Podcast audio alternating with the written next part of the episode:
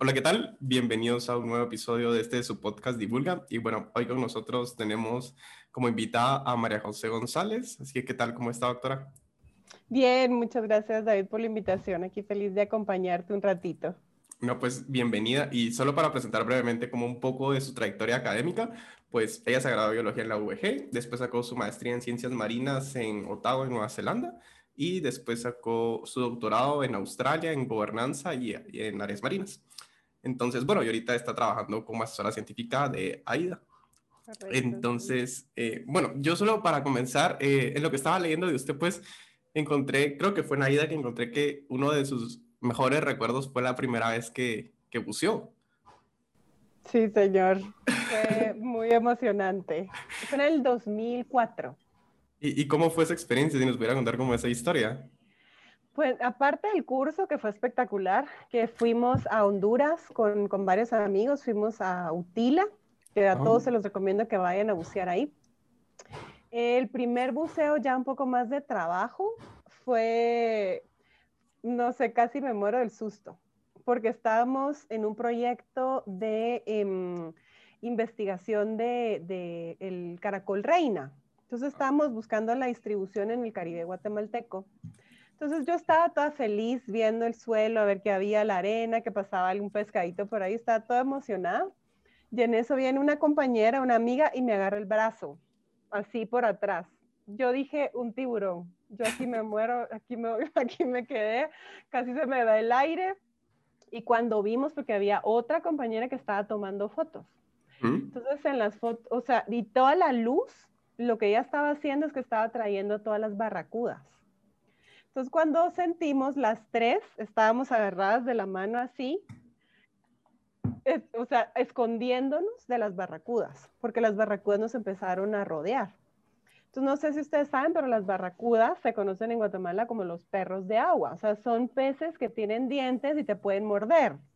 No eran tiburones, pero igual, o sea, fue una experiencia que casi me muero del susto. Pero, Salimos bien, salimos, no nos pasó nada, nos quedamos, o sea, lo que hay que hacer realmente es tirarse al suelo y esperar un rato a que los animales se dispersen. Entonces, eso hicimos y al final nos subimos nada más porque ya no, ya no queríamos estar ahí ninguna de las tres. Pero ahí todavía no tenía, eso fue cuando se acababa de graduar de biología acá en Guate. No, pues estaba estudiando, yo me gradué hasta en el 2007. En ah, el 2007 salí de la universidad, 2006 por ahí cerré pensum y me tardé un poco en graduarme por la, por la tesis porque no encontraba realmente tema, pero fue durante mi carrera que saqué mi curso de buceo. Entonces empecé a trabajar con una profesora de ese entonces y pues nos contrató para ir a bucear y, y buscar este bicho que te digo. Entonces eso fue durante mi carrera. Y, y póngame, pero después veo que cuando en el 2011 fue que sacó ya su licencia de buceo profundo. De el Advanced. Yo solo tengo dos licencias, que es el Open Water y el Advanced. Entonces, luego de usar el Open Water, quería un poquito más de experiencia y poder bajar un poco más a profundidades un poco mayores para poder identificar otras especies. Entonces, fue cuando me decido sacar mi, mi curso de, de Advanced. Y, por ejemplo, ¿qué tan diferente es como bucear en, pues no sé, en Europa o en Guate o en Utila? O sea, ¿sí se nota como la diferencia en riqueza natural? Sí, absolutamente. Yo tuve la oportunidad de bucear en Nueva Zelanda y en, bueno, en Centroamérica y en Australia. Nueva Zelanda es un clima, es un ecosistema templado. Realmente tenés que usar, el wetsuit tiene que ser grueso, preferiblemente dry suit que es el traje que no, no permite que se te mete el agua a la ropa o al cuerpo porque las temperaturas del agua pueden ser entre 10 o 13 grados centígrados. En el ecosistema también hay muchas algas, kelp sobre todo, que son las algas que tienen metros de metros de altura, que son en donde están todas las focas y, y te, salen, las focas. Entonces es completamente diferente en temas de, de, de la visibilidad porque en el ecosistema de Nueva Zelanda están todas las algas. O sea, yo iba muerta del miedo porque aparte habían, había krill que te pasaba en la careta, que el krill son como los camaroncitos pequeñitos. Entonces te tapaban toda la visión, tú tenías que hacer así y entonces enfrente tenías el alga enorme Entonces es un poco más eh, estresante el ecosistema, pero es extremadamente divino porque los animales son totalmente diferentes. En cambio, en el Caribe guatemalteco, en este caso en Honduras, eh, es, o sea, es abierto, es un ecosistema abierto, solo ves los parches de coral en la parte del subsuelo, pero en toda la columna de agua es claro. Entonces, em, sí, los ecosistemas son, son totalmente diferentes. Y, pongámoslo aquí en Guate, ¿dónde fue? ¿Solo en la, parte del Pacífico fue a bucear? No, en el Caribe, en, el, en Izabal. En ah. Izabal, aunque mucha gente no lo crea, Guatemala tiene muchos parches de arrecife coralino que son preciosos. La verdad que ahí es donde hice mucho a mi trabajo de, licenciatura y son parches que están un poco más profundos que, comparado con los, con los otros países aledaños que tenemos, pero son muy bonitos. En cuestiones de biodiversidad también son muy bonitos. Y bueno, me imagino que ahí fue donde, bueno, se enamoró del agua y, de la, biología marina y fue que se decidió ir a estudiar pues a Nueva Zelanda. Entonces, ¿cómo fue esa decisión y por qué Nueva Zelanda, por ejemplo? Sí, fíjate que mm, siempre quise estudiar biología marina. yo realmente me imaginaba más como trabajando con cetáceos, pero creo que la misma, mm, la misma carrera como que me fue redireccionando hacia lo que me gusta y lo que he tenido la oportunidad de trabajar. Em, después de, ciertos años de estudio, decidí em, aplicar a becas, porque yo sí me quería estudiar al extranjero. Sea, yo dije, esto me tiene que abrir las puertas en cuestiones de posibilidades laborales y en cuestiones del tipo de trabajo que yo quería hacer. Entonces yo empecé a buscar becas em, en universidades directamente en los Estados Unidos, pero luego me recuerdo que una amiga que trabajaba en la universidad, en la del Valle, pero específicamente en un departamento de becas, me mandó un correo con un link y me recuerdo que solo decía yo que tú aplicaba. Y me metí al link y era un link de CG Plan, de las becas que ofrece CG Plan. Okay. Y era New Zealand Aid. Entonces apliqué a la beca, me metí a ver los programas, habían oportunidades para trabajar en temas de ecología, de ecosistemas y mandé todos mis papeles. Empecé a buscar mis notas, em, hacer el examen de TOEFL también para poder aplicar. Y pues tuve la bendición de que me aceptaron y me fui en el 2009 a sacar mi maestría. Y bueno, precisamente ya estando ahí en, bueno, en su maestría, creo que al final es cuando ya empieza a, bueno, a publicar. Es fueron los primeros artículos que encontré. Y precisamente, pues sus artículos, eh, bueno, uno bien los puede dividir como en dos fases. Hay una fase que es como de investigación que es, y hay otra fase que es como más política. Entonces, eh, bueno, todos los primeros son como enfocados a acidificación y... Ay, ¿cómo, ¿cómo, es que se llama? Equinodermos. Entonces, eh, bueno, ¿por, ¿por, qué? ¿Por qué acidificación? Y si nos pudiera contar como un poco de dinámica, porque por lo que entiendo, pues básicamente usted lo que quería evaluar era qué tan sensible eran los equinodermos a cambios de pH y a cambios de calentamiento global. Sí. Sí, sí, como te digo, es, muy interesante cómo ha funcionado mi carrera porque no es que yo te diga, yo quiero trabajar en, en corales y en eso me he tratado de enfocar toda la vida. Yo creo que las mismas oportunidades laborales y académicas me han como dirigido a ese tipo de temas de trabajo. A mí siempre me parecieron súper interesantes las estrellas de mar y cómo se escogían los temas de tesis en, en Nueva Zelanda era a través de, como del profesor. Entonces, uno de los profesores con los que yo, con los que yo recibí clase trabajaba con estrellas de mar. Entonces, no habían muchas opciones, habían las opciones de cetáceos em, también, pero al final de cuentas me decidí por las estrellas porque me, me, parecieron, o los equinodermos al final, porque trabajé también con galletas de mar, me parecieron bichos tan interesantes y, y un tema tan, tan actual al momento también entonces fue como, es, al final es, decidí trabajar con estrellas de mar. Y bueno, y pongámosle, ¿ustedes eran los que los iban a recolectar y todo o ya tenían como las muestras? Pues yo trabajé con tres especies o tres especies diferentes. Unas de Nueva Zelanda, que yo misma las fui a recolectar ahí, en, cerca de la universidad. Unas de la Antártica, que mi, mi, mi, profesor las fue a recolectar porque él sí tenía viajes constantes y trabajaba directamente con telmas del, de, frío, de, todas esas especies, y con eh, especies de Australia. Entonces yo me recuerdo que quería trabajar con la Linkia lairigata, se llama la estrella de mar azul, que es como muy, muy simbólica de esos ecosistemas del Indo-Pacífico, pero a la hora de trabajar en el laboratorio nunca quiso sacar los huevos ni nada, entonces decidimos usar la galleta de mar. Ajá. Entonces que también, que la fuimos a recolectar ahí a las costas de Australia, de Townsville. Entonces, así fue como al final decidí trabajar con esas tres especies. Y, bueno, es, es, curioso como las, bueno, los resultados que han, porque al final es como, bueno, es poquito, porque el pH al que se reproduce normalmente es de 8, y pues ya al pH de 7, pues ya bueno, creo que decía que ya habían diferencias eh, morfológicas y todo, pero es, es, bien poquito, la verdad, o sea, es como un, grado. Y póngale también, algo curioso es de que ustedes ponían de que, por ejemplo, esto esperaban que pasara en, en el 2100, ¿no? Sí, correcto. Pero, ¿y cómo, cómo es que...? Modelos. ¿Cómo es que hacen esa estimación o a partir de qué datos, de que ya hay como muchas, muchos datos recolectados de pH de hace muchos años y a partir de eso lo proyectan o cómo es que funciona eso, por ejemplo?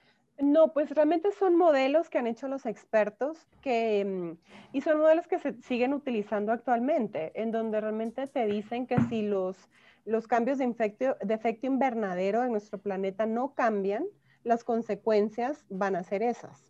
Y los expertos lo que hacen son utilizar cambios en el pH o modificaciones a lo largo de, varios años y ellos modelan cómo van a ser esas condiciones de, pH a, cierta cantidad de años y esos son como los, los datos que se utilizan para, hacer ese tipo de, de, análisis de laboratorio. Inclusive, yo no sé si tú, supongo que sí sabes, pero ahorita muchas de las convenciones están exigiendo, sobre todo el Acuerdo de París, que se hagan cambios o que se tiene que parar algo antes del 2050. Porque si no, los cambios a nuestro planeta en cuestiones de cambio climático van a ser totalmente irreversibles. Entonces, son datos de, mm, de, Time Series, se llama la metodología en inglés, no recuerdo ahorita el nombre en español, pero son datos que toman a lo largo de muchos, muchos años. Y esos los meten en modelos o algoritmos matemáticos y es así como te salen esos, esos valores. Y, bueno, ese fue un muy buen año, porque las tres publicaciones de, de Quinodermo son de, ese mismo año. Y, y, después es que se va a su doctorado en, en gobernanza marina. Pero, ¿por qué? O sea, ¿por qué, ¿por qué cambiar de un tema de investigación a un tema político? ¿Y cómo es que se cambió de Nueva Zelanda a Australia, por ejemplo? Sí, pues fue muy chistoso porque yo terminé, las, las becas que yo he tenido son de las becas que de donde tú necesitas salir del país en donde estudias y regresar a tu país de origen. No son de las becas en donde tú puedes em, como que seguir solicitando, eh, seguir o, seguir estudiando en las mismas instituciones o en el mismo país. Entonces, parte de los requisitos era regresarme a Guatemala. Eso fue en el 2011. En el 2011 yo empecé a buscar trabajo y fue cuando tuve la oportunidad de trabajar en dos instituciones de gobierno. Yo empecé trabajando en la dirección de pesca que es parte del Ministerio de Agricultura, Ganadería y Alimentación, como asesora científica en, temas marinos y, temas de pesca.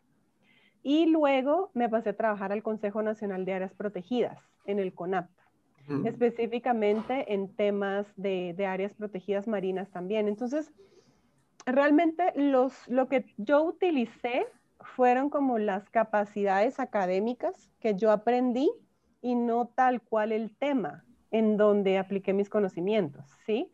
Porque realmente no estaba trabajando con especies de estrellas de mar. Pero fueron en esos trabajos en donde estuve trabajando con, diferentes especies, pero sobre todo con eh, grupos de pescadores. Entonces yo tenía que ir a hacer mucho trabajo de campo y, y, fue cuando me cayó el 20, como decimos en buen chapín, en donde no podemos separar las ciencias naturales de las ciencias sociales, en donde realmente no podemos exigir el efectivo manejo de un área protegida si no consideramos el área humana de la conservación. Entonces fueron esos años en donde dije, no, yo quiero trabajar en gobernanza.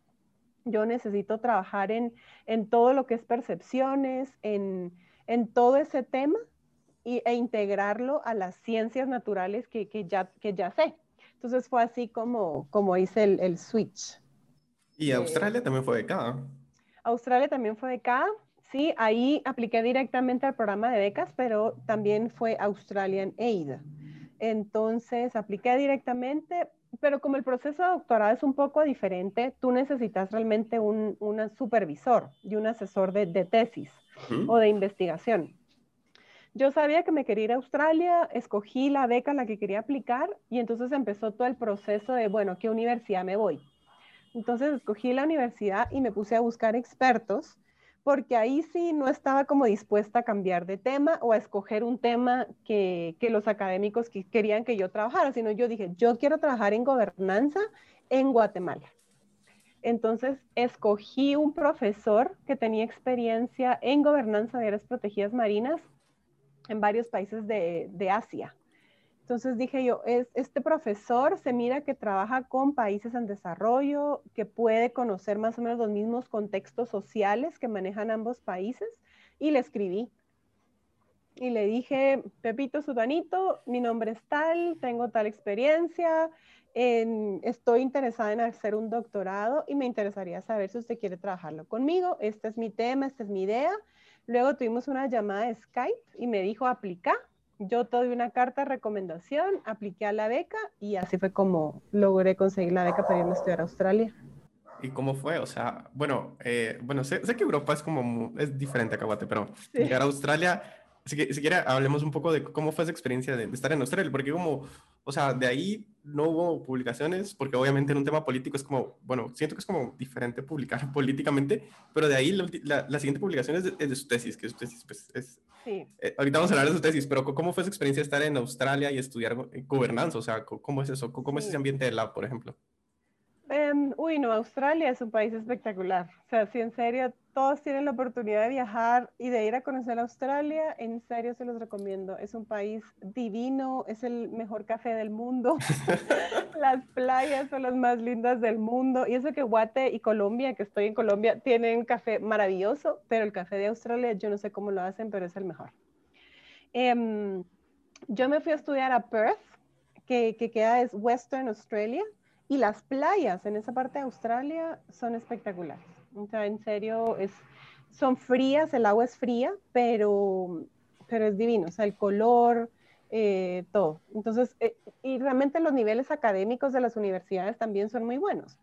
Entonces yo estaba en el departamento de geografía humana, sobre todo porque mi tema de, de estudio era más en perspectivas sociales y análisis cualitativos, porque trabajé mucho con entrevistas.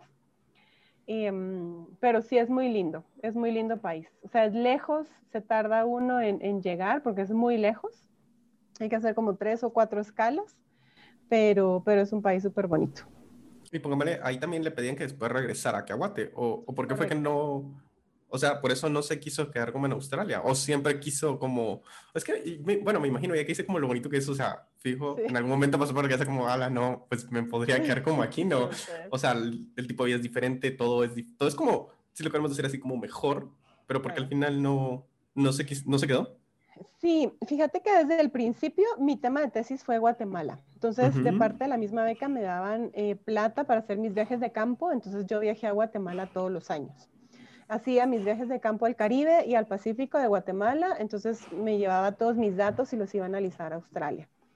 Pero ya al final del doctorado, por supuesto que uno tiene las ganas de quedarse, eso no te voy a mentir, es un país espectacular y, me dieron todas las ganas del mundo.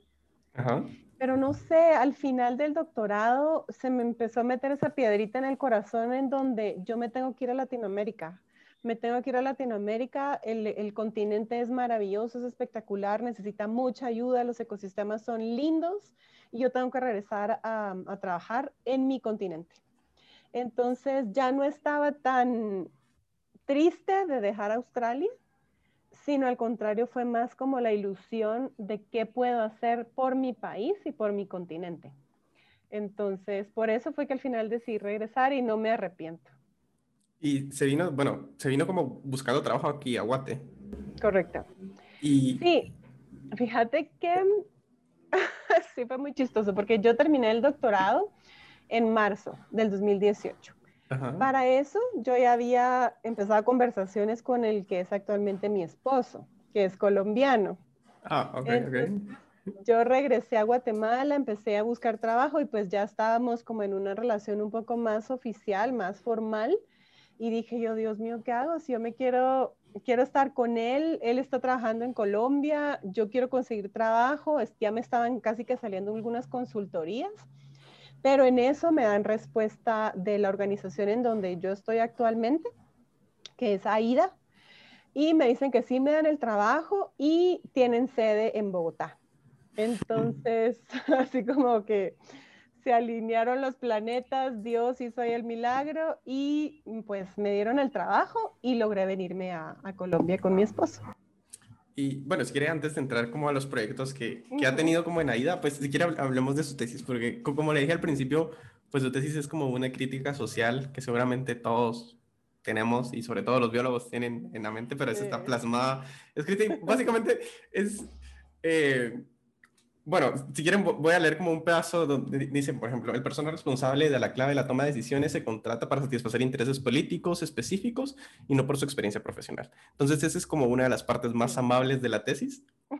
Pero al final también como... No, no, pero al final como también empatiza, porque por ejemplo dice que, eh, que por ejemplo con NAP no tiene, tiene recursos limitados y operativos, el presupuesto no es ineficiente o sea, o sea, critica, pero también es como, trata de exponer como una realidad concreta que vivimos y que, bueno, seguimos viviendo. Entonces, eh, bueno, ahí podríamos hablar de muchas cosas porque son 220 páginas, que es un montón, pero yo quisiera como eh, enfocarme en dos cosas. La primera sería, por ejemplo, usted ahí habla de cultura de dependencia y eso lo podemos como extrapolar a, a muchos temas, pero básicamente, ¿en qué, ¿en qué se enfocaba ahí usted cuando hablaba de cultura de dependencia? Cultura de dependencia. Em, yo no, mira, realmente Guatemala tiene un problema de raíz en temas de conservación en donde em, vivimos realmente espaldas todos los guatemaltecos a la conservación de nuestros, de nuestros recursos naturales. Entonces, es como que evitamos meterle un poquito de, candela o meterle como interés a, todos esos temas de conservación. Y si realmente ni siquiera tenemos muchos presupuesto para todo el tema de salud a nivel nacional, entonces, ¿qué esperamos también con los temas de, de, ambiente, verdad? Entonces, yo creo que, que mi tesis se enfoca más en una crítica a todos los entes de gobierno que, creo que evitan las responsabilidades que realmente tienen de manejar nuestros recursos naturales. Yo, yo hice un análisis de percepciones eh, al final de cuentas y creo que eso es, es algo que me, me, gustaría mucho resaltar de mi tesis, no solo el análisis de, del, del manejo per se de las áreas protegidas marinas, sino más el último capítulo que habla de las percepciones de los diferentes actores.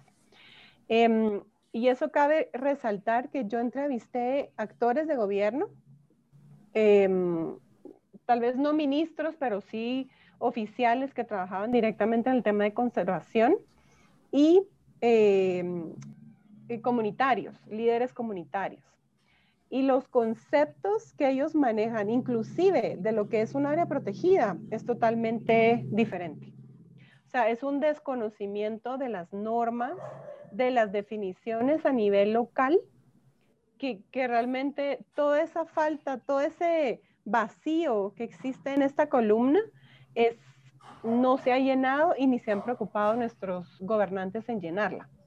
Entonces es, es un tema muy complejo, muy, muy complejo y, y, pues que hay que visibilizar, ¿verdad? A mí me, me, hubiera, yo creo que una de las cosas que me falta es traducir toda mi tesis al español para que todos para que todos tengan acceso, porque todo está en inglés, entonces creo que solo el resumen está en español.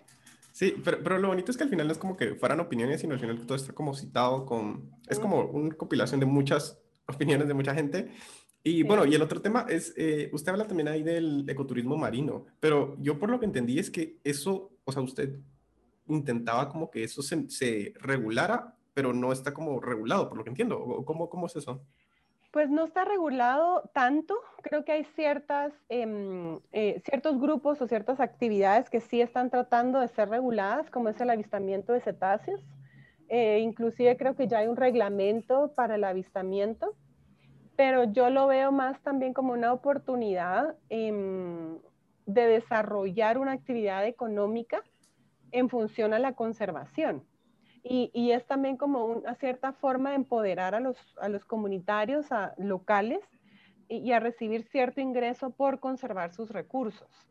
Em, igual el ecoturismo es como una buena idea, pero tiene que ser bien desarrollada, ¿verdad? Tiene que tener esa normativa o ese respaldo normativo para poder ser efectivo. Entonces, em, a mí me parece buena oportunidad, pero también depende de qué sectores, ¿verdad? Porque hay ciertos, se puede dar a muchas confusiones y, y a muchos problemas si no está bien organizado. Pero básicamente la idea sería como fomentarlo para que sea un ingreso. Correcto. Pero a nivel... Para que sea un ingreso, inclusive para que las mismas áreas protegidas sean como ese modelo de ecoturismo en donde reciban ciertos ingresos y esos ingresos sean utilizados para el manejo efectivo del área. ¿Sí? Creo que el único, eh, el, único realmente el área protegida que funciona así en Guatemala Marina es Monterrico. Ellos reciben cierta cantidad de plata por ir a soltar las tortuguitas pero ese dinero no es suficiente. Entonces hay que pensar en otros modelos ecoturísticos y desarrollar un modelo económico mejor en donde las mismas, las mismas áreas protegidas puedan depender de ese recurso para mejorar su manejo y sus modelos de conservación. Entonces podría ser una de las, de las oportunidades para mejorar el, la gobernanza de las áreas protegidas marinas del país. Pero, ¿y esto lo tendría que hacer pues, el gobierno? O sea, porque si no, ¿quién más?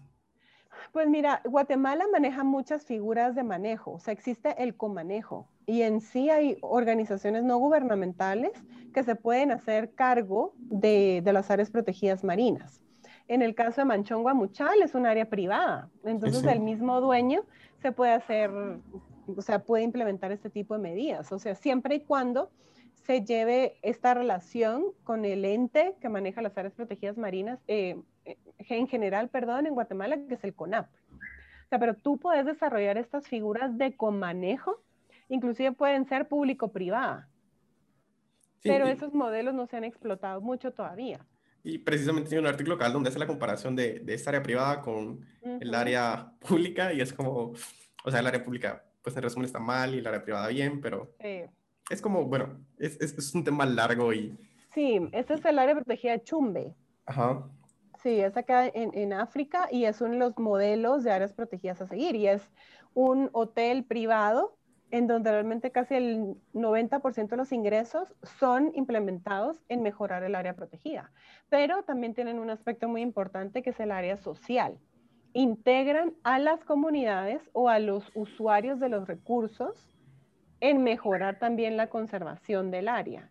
Entonces es como un, un círculo, porque no todos esos modelos funcionan siempre. Yo creo que es muy importante resaltar que depende del contexto del país y del área protegida en cuestión, ¿verdad? Pero, pero sí, es, es un modelo interesante. bueno, y, y, precisamente, bueno, termina su tesis y como usted dijo, inicia a trabajar en AIDA. Y pues ahí tiene un par de, bueno, yo lo que puedo encontrar fueron conferencias, pero tiene como varios temas. Y bueno, el, que, el primero que yo quisiera tocar es como usted básicamente se centra con ellos como en conservación, por lo que entiendo. Entonces, básicamente hablan mucho, por ejemplo, de este pez loro y cómo está pues, en peligro de extinción. Entonces, eh, pero creo que el tema más interesante que me pareció fue el de minería submarina, que yo nunca lo había escuchado. Pero, por ejemplo, yo, yo me pongo del lado de la gente que, que quiera hacer minería submarina. O sea, quiera que no, es, es algo que al final, si es rentable, pues va, va a pasar. Entonces, yo, yo quiero saber como cuál es su enfoque ahí o, o, qué es lo que ustedes quisieran como que hacer ahí. Sí, pues mira, AIDA es una organización que está desde el 98 trabajando en Latinoamérica. El o la misión principal de la organización es defender el derecho a un ambiente sano. Entonces, lo que utiliza AIDA son las leyes nacionales e internacionales para abogar por la conservación de los diferentes recursos. Em, tenemos como cuatro líneas de trabajo en donde está cambio climático y ambiente, está em, agua dulce, em, ecosistemas marinos y derechos humanos. dentro del programa marino tenemos como varias líneas de trabajo y una de esas líneas de trabajo es la que tú mencionas, que es peces loro, pero principalmente la conservación de arrecifes coralinos. Entonces lo que nosotros estábamos haciendo es trabajar por la conservación de especies clave como los peces loro, para ayudar a la sobrevivencia de los ecosistemas coralinos. En, el tema de minería submarina, eh, nosotros lo que estamos haciendo es abogar por que se regule y se proteja este ecosistema mm, realmente del, Deep Sea. Em, existe un ente de Naciones Unidas que es el encargado de the Seabed Authority, de encargar y regular el uso de estos recursos a nivel internacional, pero lo que pasa es que no hay ningún documento en donde se regule el uso y la extracción y em, las evaluaciones de impacto ambiental a la hora de decidir extraer ciertos recursos.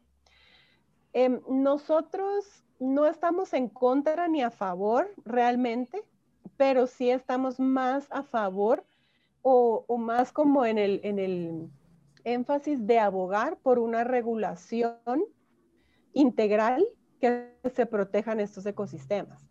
Uno de los argumentos ecológicos que nosotros estamos utilizando es que son ecosistemas que llevan millones de años así tal cual.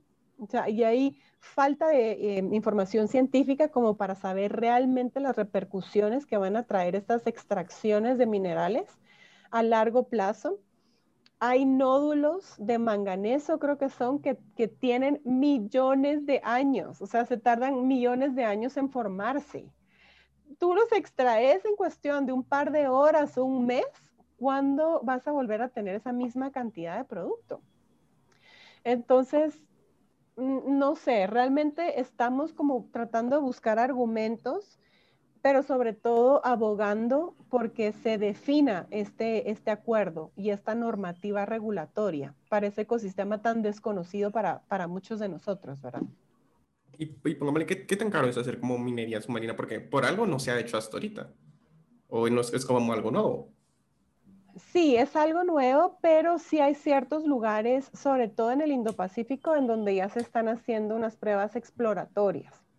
Es extremadamente costoso, sobre todo por la maquinaria que se requiere para hacer los procesos de extracción, en donde son tractores que son tres veces el tamaño de un tractor regular. Em, es costoso también por el tema de la ubicación de las zonas en donde tú vas a extraer las embarcaciones que pueden llegar a esas zonas. Entonces es, es, complejo, es caro y yo no creo que nuestros países en desarrollo estén en las capacidades como para, para invertir en ese tipo de, proyectos. Pero entonces ahí está como algo malo, porque entonces, ¿qué vamos a hacer los países en desarrollo? O sea, como que ceder algunos derechos, porque entre comillas vamos a recibir beneficios de los países que sí puedan extraer ese tipo de recursos, ¿verdad? Entonces es como, no sé, es un tema muy complejo.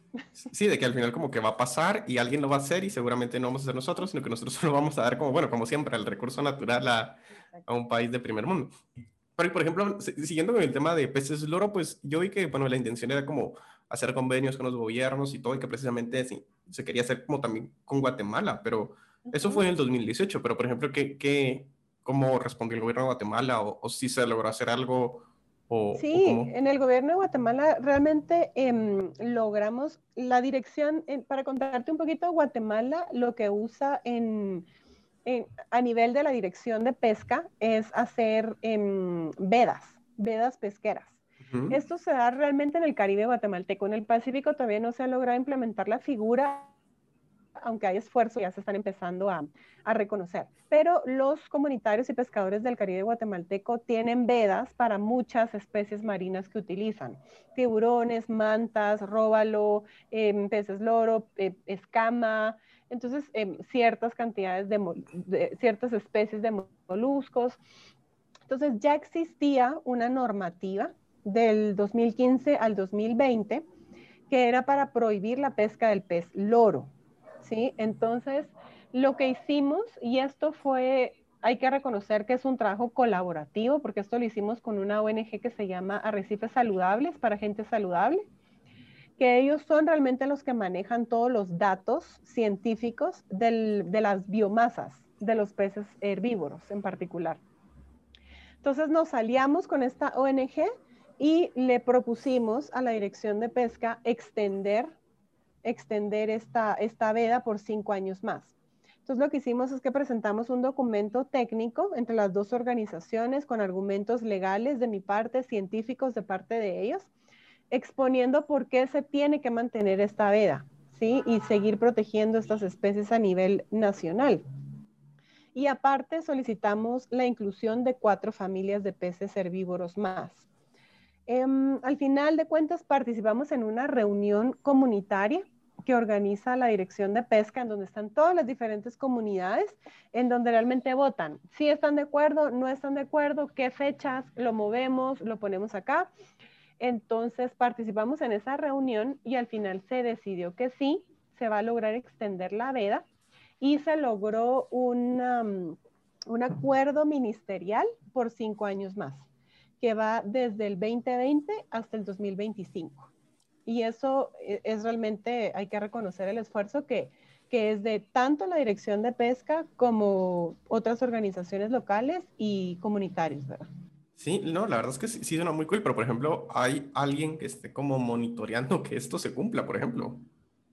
Pues mira, ese es un tema que justo eh, estábamos tocando en la mañana con varios de mi equipo, porque el control y vigilancia es un tema que mm, incluso lo menciono mucho en mi tesis de, doctorado, que es el tema que realmente es el donde hay que invertir un poco de recursos.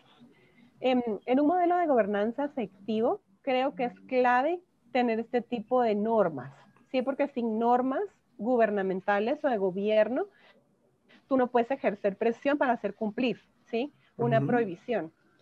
Sin embargo, en en Guatemala, como en varios países, no existen muchos recursos para el tema de control y vigilancia.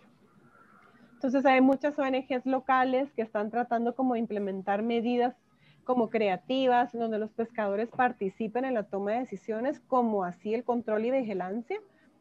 Pero esa es una de las falencias que tienen muchos de nuestros países y, y no me sorprende que, que en Guatemala se dé la pesca y que no se reporte. Sin embargo, sí me atrevo a decirte que este no es un recurso pesquero como tal para muchas comunidades. Sobre todo porque no es apetecible, no está como en el menú favorito de, nuestros pescadores comparados con Honduras y Belice, que ellos sí lo consumen mucho. Pero en Guatemala yo creería que la pesca, si se da, se da muy poco. Y bueno, eso es algo bueno, pero al final no hay como mucha vigilancia, pues bueno, y eso sí ya sería como responsabilidad del gobierno. Pero pongámosle, bueno, usted ahorita está trabajando como en todos estos proyectos ahí con AIDA, pero pongámosle, ¿qué, qué quiere hacer usted ahora? O sea, quisiera como crecer en AIDA o no sé, quisiera que... Sí, pues mira, la verdad que AIDA me parece una organización muy linda, muy, muy linda y creo que integra súper bien esas dos ramas que a mí siempre me gustaron al final de cuentas, que es toda la parte legal y toda la parte científica. Entonces, no solo toma argumentos legales para abogar por algún tema, sino también utiliza la ciencia, que es en donde entro yo como para amarrar esos dos conceptos y, y proponer opciones de conservación diferentes e innovadoras. Em, a mí sí me gustaría mucho crecer en la organización y sobre todo porque estamos trabajando en temas diferentes. Ahorita estamos, estábamos trabajando en peces loro, seguimos trabajando con ecosistemas, eh, arrecifes coralinos, estamos trabajando con minería submarina, estamos trabajando con descarbonización de puertos, estamos trabajando con subsidios pesqueros. Entonces tenemos una diversidad de temas en donde mm, creo que es muy difícil aburrirse. Entonces uno está tan ocupado y leyendo tantas cosas diferentes que, que, esa era una de las cosas que yo quería lograr con mi doctorado. Es realmente em, ver logros eh, eh, realmente en papel, en vivo, de, de, algo, ¿sí? Porque mis papers que tú leíste, creo que sos de los pocos que lo leen. Sí, muchos los universitarios, los que quieren estudiar algo parecido, los que están haciendo investigación, pero una de las cosas que yo quería lograr era ver cambios de política real. Y creo que eso es lo que estoy logrando en esta organización. Y hombre, Aida, ¿de, ¿de, dónde se financia? Porque quiera que no, pues yo por lo que igual tiene tres oficinas y todo, pero ¿de dónde saca fondos? tiene diferentes donantes, diferentes donantes internacionales. Entonces, cada proyecto te puedo decir que tiene un grant diferente. Em, y, hay donantes grandes, pequeñitos, hay, hay gente que ama la conservación, entonces ellos donan también 100, 200 dólares que nos sirven para todo. Pero yo creería que hay como 10 donantes diferentes de la organización por la diversidad de temas, ¿verdad? Entonces hay donantes para todo lo que es litigio climático, hay donantes para todo lo del tema de derechos humanos, donantes para todo lo que es conservación, peces herbívoros, entonces ahí vamos poco a poco con, con la cantidad de donantes. Y, y bueno, por ejemplo, si quiere como para terminar este tema de política, ¿cómo ha visto que funciona como, porque quiera que no, cuando estuvo en Australia, seguramente cuando estaba estudiando gobernanza, no sé si también estuvo como expuesta como al sistema de gobernanza marina que tenía pues la, el, propiamente Australia. O sea, ¿qué tan diferente es ese sistema de allá comparándolo con el de Guatemala, por ejemplo, o de Colombia? Ah, pues sí, son bastante diferentes, sobre todo por, por el interés que le dan a los ecosistemas, por eh, la importancia que le dan a los ecosistemas, porque si tú realmente ves sobre todo los presupuestos nacionales de conservación que se van a nuestros entes de gobierno, cada vez van reduciendo. ¿sí? Y en lugar de potencializar esa capacidad que tenemos los guatemaltecos, que hay muchos biólogos, hay muchos ingenieros ambientales, creo que se van reduciendo las ganas y el interés en temas de conservación. Em, creo que Australia, y aparte el orden, el orden que tú en esas instituciones de gobierno. La burocracia, existe burocracia, pero creo que la toma de decisiones es mucho más integral y mucho más rápida. Em, en, Guatemala hay realmente instituciones que ejercen la misma función en mismo ecosistema, entonces es muy difícil saber quién tiene potestad sobre qué, porque legalmente los dos pueden ejercer opiniones sobre el mismo recurso. Entonces eso atrasa la toma de decisiones. Creo que hay muchas cosas que cambiar de raíz en, nuestras instituciones de gobierno, pero una de las cosas que sí te puedo decir, y sobre todo por trabajar en una institución de gobierno en dos, es que hay gente que le tiene un amor a, esas instituciones y al trabajo de conservación, que yo realmente los admiro y me encantó mi trabajo en, las instituciones de gobierno. Y si realmente todos los biólogos de mi país tuvieran la oportunidad de trabajar en instituciones de gobierno, se los recomendaría al 100%, para que se den cuenta de la necesidad que hay, pero sobre todo que aporten hacia esa necesidad que existe. Sí, bueno, pero e, es, es complicado porque, bueno, yo, yo, no soy biólogo, pero yo cuando platico con ellos es como lo que, lo que siempre me dicen es como, no, o sea, uno puede dedicarse a lo que sea, pero de conservación uno se muere de hambre. Y, y lo peor es de que ellos, no, no es que ellos hayan nacido la idea de ellos, sino que es idea que se la inculcan, por ejemplo, que se la han dicho sus profesores o cosas así. Entonces es como, igual, se van, si hablamos de instituciones públicas, es como, no, o sea, es ineficiente y no es que hayan plazas disponibles porque porque creo que así funciona toda Latinoamérica. Es, o sea, simplemente no hay plazas disponibles y la gente que está ahí pues no está capacitada y todo. Entonces es como, es como que el sistema no puede progresar porque hasta que se muera como esa generación que está ahorita ahí. Pero, por ejemplo, ¿usted, ¿usted qué diría? O sea, ¿usted cree que sí hay como un futuro para la conservación aquí en Latinoamérica? ¿O alguien que se quiere que dedicar a conservación pues es mejor que migre y que se capacite afuera y que pues si quiere ya después regrese si es que encuentra oportunidad? Pues Mira, yo siento que oportunidades hay y sobre todo en Latinoamérica abundan. O sea, realmente nuestros ecosistemas están sangrando del daño que tienen y yo creo que es este momento prioritario en donde tenemos que enfocar nuestros esfuerzos en, todos estos temas de conservación. Em, yo creo que mm, si quieren emigrar, emigren, o sea, prepárense, capacítense, vayan a conocer otras culturas, otros países, otras burocracias, otras tomas de decisiones en temas de conservación. Pero si tienen la posibilidad de regresar a implementar esos conocimientos, háganlo. Porque si alguien lo necesita, son nuestros países. Entonces, yo no es que quiera como decir que, que lo mejor de lo mejor es regresar a trabajar en nuestros países, es complicado, pero sí creo que tenemos una responsabilidad moral hasta cierto punto, ¿no? De, de, por lo menos cuidar un poquito de lo que tenemos, de lo que nos vio crecer. O sea, yo me siento súper triste de ver, por ejemplo, las condiciones del río Motagua. Entonces yo no sé si, yo creo que igual nosotros como generación tenemos que abogar por la conservación de estos recursos y exigirles a nuestros gobiernos que tomen decisiones positivas. O sea, el, el gobierno anterior puso a las biobardas, que no sirven de nada porque realmente no atacan el problema de raíz. Pero bueno, ya me estoy extendiendo más allá de tu pregunta. No, pero dele, dele, desahógese. pero yo sí creo que es importante que busquemos una forma de aportar. Nuestras carreras son complicadas, nuestras carreras de ciencia son muy complicadas y si tú entrevistas, yo creo que he visto un par de entrevistas tuyas, muchas chicas están en el extranjero están buscando oportunidades en el extranjero porque no las encontraron en nuestros países. Yo creo que es cuestión de seguirlas buscando, de no desanimarse, porque sí hay mucho que hacer en Latinoamérica, mucho, en muchos temas. Y, y pongámosle, usted dijo algo de que uno tiene como esa responsabilidad moral, pero ¿cuándo cree usted que adquirió esa responsabilidad o fue consciente de que usted tenía esa responsabilidad moral? Mira, yo creo que hasta cierto punto como que siempre la he tenido, pero poquito, porque yo sí quería irme fuera de Guate. Siempre he querido, siempre quise estar fuera porque no le miraba futuro a, a muchos temas en Guatemala. Pero creo que le vi más responsabilidad cuando terminé mi doctorado y mientras lo estuve haciendo.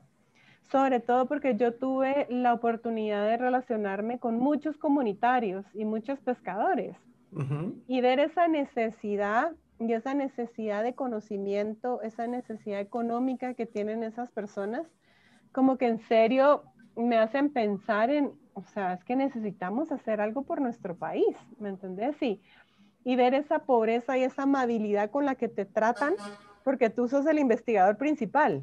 Entonces te tratan como que fueras un rey que llegó a visitar su comunidad. Y muchas veces se me partió el corazón, David, en serio, es, y son gente tan buena, son gente con tanto conocimiento, que por qué no buscamos la, forma de usarlo y de integrarlo en nuestras normas, en nuestras metodologías de conservación. Entonces es, es difícil. Yo sé que nuestros países son muy complicados, pero creo que mi tesis realmente me cambió la vida. Y, por ejemplo, ¿cuál fue como la experiencia que más la marcó, pues, precisamente en esas entrevistas que hacía? Pues esta que te comento, hubo un comunitario, un, em, presidente de COCODE, que me recibió en su comunidad para hacerle las preguntas. Y me recuerdo que, que yo llegué, tenía una mesa puesta, un vasito con jugo de naranja. Yo me senté en la mesa esperando que él se sentara conmigo y él se sentó como en la esquina, lejos. Entonces yo le dije, pero véngase si yo vengo a hablar con usted. Entonces es esa es esa mentalidad todavía que tienen nuestros comunitarios que, creen que nosotros somos superiores que ellos, ¿me entendés? Y, y, existe ese racismo todavía tan enraizado en nuestras culturas que a mí me partió el corazón en donde yo sentí que él no se sentía digno de sentarse en la misma mesa que yo. Entonces, eso sí, yo salí de esa entrevista a llorar al carro con, con mis colegas con los que iba porque ah. fue un señor tan amable, y hubo otro que fue matar una gallina para darnos de almorzar a nosotros y nos hizo caldo de gallina. O sea, son gente tan pobre que te da a ti lo poquito que tiene con tal de retribuirte algo porque piensan que tú vas a, que tú llegas con oportunidades. Entonces, em, sí, fue muy lindo. La verdad que una experiencia muy enriquecedora. No, sí, es como, a veces uno dice, no, yo no soy digno de como de la bondad de esa persona. Exacto. Pero bueno, entonces me partió el corazón, me a comprar otra, te juro. Pero, y entonces, ¿qué, ¿usted qué diría? O sea, que para que uno pues logre adquirir como esa conciencia moral, pues, pues yo, creo que ya lo he dicho mucho, pero que salga de la burbuja de, la, capital, por ejemplo, aquí en Guate. Sí, pues igual vayan a conocer sus las comunidades costeñas, las comunidades en los bosques, no sé, depende del ecosistema que a ustedes les guste pero vayan a, ver cómo esas personas viven, cómo esas personas se relacionan con su medio ambiente, porque ellos se apropian tanto de sus recursos naturales que siento que es algo que nos falta mucho a la cultura citadina. O sea, es realmente nosotros somos tan poco conscientes, tiramos la basura en el basurero y ya. O sea, no somos conscientes del proceso. O sea, eso se va a, a un botadero, a un relleno sanitario o se va al río Motagua. O sea, es como un desinterés absoluto por, por nuestro ambiente. O sea, hay que, ¿de qué vamos a vivir nosotros si no tenemos agua? Si no tenemos ríos limpios. O sea, es como, no, no seamos tan insensatos en, pensar si tenemos hijos o si queremos tener hijos, pensar en qué van a tener ellos en un futuro si no hacemos algo ahorita. Entonces es, ya es, es un tema complejo. Sí, es como no llegar con vergüenza al futuro o, sí, o algo por el estilo. Y, Exacto. Bueno, y si quiere ya como para ir cerrando, como, bueno, yo quisiera, es una pregunta que les he hecho a algunos, pero ¿cuál es como su, su filosofía de vida? Y interpretero como, como guste. Mi filosofía de vida. Mm, yo, yo creo que si relacionado un poquito a mi carrera, tal vez es nunca se den por vencidos. O sea, yo te puedo contar ahorita tan feliz de mis dos becas que me dieron, pero a mí me rechazaron como de 10, 15 lugares. Y si yo hubiera cerrado las puertas a esas oportunidades y hubiera dicho, no, a mí no me van a aceptar a ningún lado, yo no sé en dónde estaría ahorita. Entonces es realmente nunca dejes de luchar por tus sueños. Em, yo sé que hay momentos muy complicados que te van a rechazar, cerrar las puertas de muchos países, pero si yo no hubiera seguido intentando, no hubiera tenido la bendición y la oportunidad de irme a estudiar a Nueva Zelanda, de irme a estudiar a Australia, de poder tener esta oportunidad laboral que tengo ahorita. Y todo porque me cerraron las puertas. Entonces, em, yo creo que es eso, creo que suena muy utópico y muy lindo y muy romántico, pero creo que es cierto. O sea, uno nunca se tiene que dar por vencido y si tú lo que quieres trabajar es en ciertas cosas, busca oportunidades y seguir buscando oportunidades porque tu oportunidad va a llegar, sea cual sea. No, sí, pero sí suena muy utópico. Muy bien. pero, pero se puede. Yo creo que si uno se desanima mucho em, o inclusive ver esas, ese cierre de oportunidades como una oportunidad nueva. Entonces, porque si a mí no me hubieran cerrado las puertas en muchas becas a las que yo apliqué, nunca me hubiera ido a Nueva Zelanda, nunca hubiera trabajado con eh, galletas de mar, estrellas de mar. Entonces siento como que todo me fue redirigiendo a lo que yo estoy haciendo ahorita, ¿sí? Que es, que es mucho de tema de toma de decisiones, política, que nunca me imaginé que fuera a ser mi nicho de trabajo, pero que al final lo fue y todo fue porque se me cerraron ciertas, ciertas puertas. No, sí es cierto, y al final como no afanarse por cosas que uno no puede controlar al final. Exacto. Que es como bien fácil decirlo la verdad, pero es como bien difícil hacerlo. no, pero, pero bueno, muchas gracias por, por su tiempo, doctora María José. A ti. Sí, mucho gusto conocerte y pues muchas gracias por la oportunidad y me siento honrada de estar en tu programa y pues ojalá logre inspirar por lo menos a una persona, que es lo máximo. No, sí, y bueno, muchas gracias a todos los que nos escucharon y bueno, hasta la próxima semana. Un abrazo. Chao. Y bueno, eso sería, eso sería. Se pasó bien rápido una hora, la verdad. Sí, muy, muy buena conversación, creo que hablé mucho.